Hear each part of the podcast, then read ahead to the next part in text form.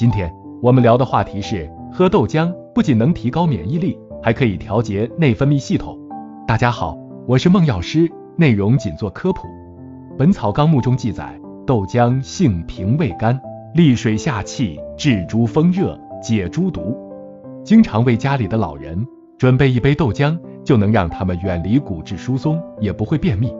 女性常喝豆浆。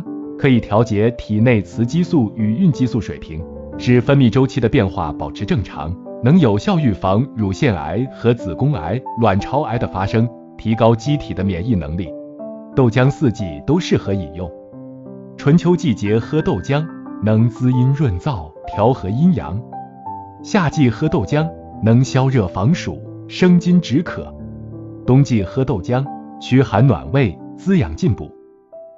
现代医学也证明，豆浆内含有丰富的氧化剂、矿物质和维生素，还含有一种牛奶所没有的植物雌激素——黄豆苷原。这个激素具有调节女性内分泌系统的功能。豆浆是女性的养颜圣品，但是在饮用时一定要有所注意，否则就会很容易诱发疾病。那么，喝豆浆要注意什么呢？一、不要空腹喝，豆浆里的蛋白质。大部分会在人体内转化为热量而被消耗掉，不能充分起到补益作用。在喝豆浆的同时，如果吃一些面包、糕点、馒头等淀粉类食品，就能使豆浆内的蛋白质在淀粉的作用下，与胃液较充分的发生酶解，使营养物质被充分吸收。二、不能冲入鸡蛋。很多人以为豆浆加鸡蛋会更有营养，殊不知鸡蛋中的蛋清会与豆浆里的胰蛋白酶结合。产生不容易被人体吸收的物质。三、不能与药物同饮，有些药物会破坏豆浆里的营养成分，如四环素、红霉素等抗生素类药物。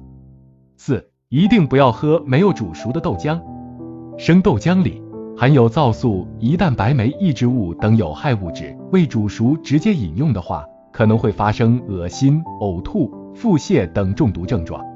现在市面上的豆浆机种类很多，可以选一款自己喜欢的，喝自己亲手打出来的豆浆才卫生。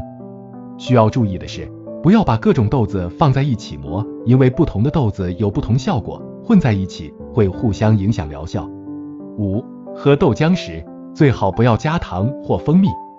如果纯豆浆不适合你的口味，你可以用豆浆来煮粥，把洗净的大米和豆浆一起放入锅里。如果豆浆过少，可以加清水，以达到平时煮粥所需要的水量。先用大火烧开，再转为小火，一直到粥熟为止。今天的内容我们先讲到这儿，下期见。